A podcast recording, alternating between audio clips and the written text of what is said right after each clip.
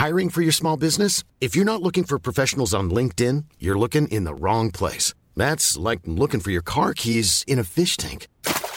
LinkedIn helps you hire professionals you can't find anywhere else, even those who aren't actively searching for a new job but might be open to the perfect role. In a given month, over 70% of LinkedIn users don't even visit other leading job sites. So start looking in the right place. With LinkedIn, you can hire professionals like a professional. Post your free job on linkedin.com slash people today. Vox Polony.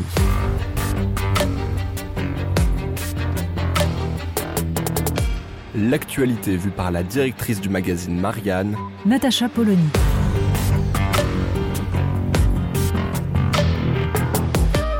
Vox Polony. La langue basque est une patrie que l'on emporte à la semelle de ses souliers. La phrase est de Victor Hugo, parce qu'il fallait un écrivain, quelqu'un qui habite sa langue et qui sait ce que chaque mot charrie de mémoire et d'imaginaire pour comprendre le rapport des Basques à cette langue étrange, unique au monde, lointaine trace de celle que parlaient les hommes qui peuplaient l'Europe avant les invasions indo-européennes. Il est des sujets qui ont le don de crisper, d'attiser les tensions, sans que l'on comprenne bien pourquoi. L'Assemblée nationale vient de voter une proposition de loi sur la préservation du patrimoine linguistique français.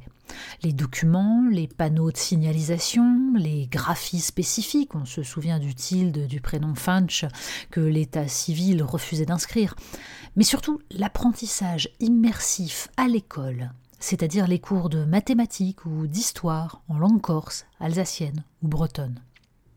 Encore faut-il que le Conseil constitutionnel ne juge pas tout cela contraire à l'article 2 de la Constitution et à son ajout de 1992 stipulant que la langue de la République est le français. Le sujet hérisse tellement qu'à Marianne, parmi les nombreux débats qui nous agitent, celui-ci est un des plus animés. C'est la raison pour laquelle on peut trouver dans un même numéro la chronique de Guy Konopnicki, opposée à ce vote, et les lignes que voici aux lecteurs, aux citoyens de juger. Parfaitement légitimes sont les arguments de ceux qui voient dans cette décision le risque de fracturation d'une communauté nationale déjà fragilisée, de ceux qui envisagent la perspective d'un repli identitaire et d'un rejet de l'étranger français, aussi absurde pourtant que l'idée selon laquelle défendre la culture et l'histoire française consisterait en une fermeture à l'autre ou de ceux qui rappellent que nombre de promoteurs des identités régionales rêvent la disparition des États-nations au profit d'une Europe des régions et des ethnies, dont les fondements idéologiques sont tout sauf émancipateurs et modernes. Quiconque croit que l'invention par la Révolution française du peuple souverain, entité politique constituée par une communauté de citoyens libres, est un progrès, ne peut que se poser ces questions.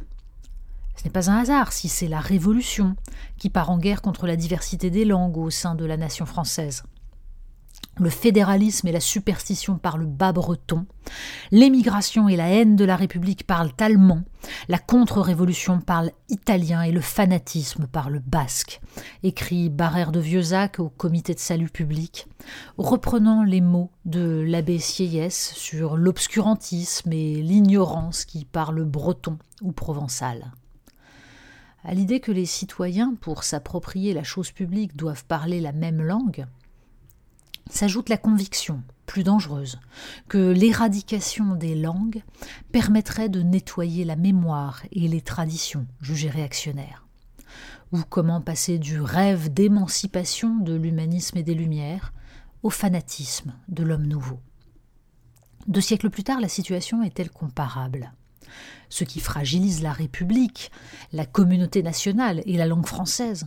Ce ne sont pas les langues qui portent l'histoire de ce morceau de planète devenu la France et que caractérise la diversité de ses climats, de ses paysages, dont les langues, les modes de vie et l'architecture sont le visage. Mais la déferlante effroyable de l'uniformisation culturelle induite par la globalisation. Faut-il interdire les panneaux indicateurs en breton quand chaque enseigne, chaque publicité affiche des mots anglais comme gage supposé de modernité. L'humanité, déplore Claude Lévi-Strauss dans les dernières pages de Triste Tropique, s'installe dans la monoculture.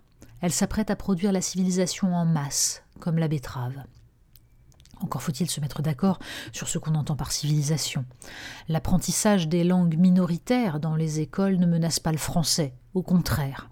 Les élèves des écoles d'Iwan ont d'excellents résultats car la maîtrise d'une langue renforce celle de l'autre en portant l'attention de l'enfant sur la grammaire et les subtilités du vocabulaire.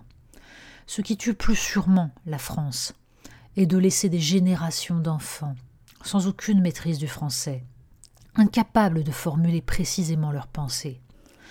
Œuvre conjointe des réformes scolaires et du divertissement télévisuel comme arme de destruction massive de la complexité. Tout être humain est un composé de strates identitaires. Croire que détruire le plus charnel, le plus proche, renforcera l'État-nation, c'est ne pas comprendre que l'amour de la France est également charnel, et qu'il passe par l'amour de ces petites patries dont parlait Jules Ferry, c'est d'empêcher des gens de pratiquer et de transmettre leur langue, qui leur donne l'impression que l'effacement de l'État-nation au profit d'euro-régions ou de communautés aux contours démocratiques flous leur offrirait plus de liberté. La France, au contraire, est née de cette dialectique entre l'un et le divers qui fait, qui fait sa richesse. Ses langues, comme ses vins et ses fromages, l'ont forgée comme nation littéraire, sensible à la façon dont on dit le monde à travers les mots et les gestes. Il s'agit désormais de savoir si nous voulons que subsiste la culture française. Vox Polony. Retrouvez tous les podcasts de Marianne sur les plateformes de streaming. Et puis les analyses, articles et entretiens de la rédaction sur marianne.net.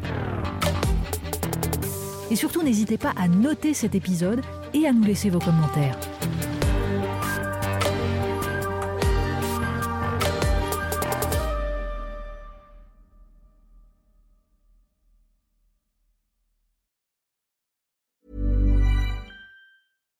When you make decisions for your company, you look for the no-brainers. And if you have a lot of mailing to do, stamps.com is the ultimate no-brainer. It streamlines your processes to make your business more efficient, which makes you less busy. Mail checks, invoices, legal documents, and everything you need to keep your business running with stamps.com.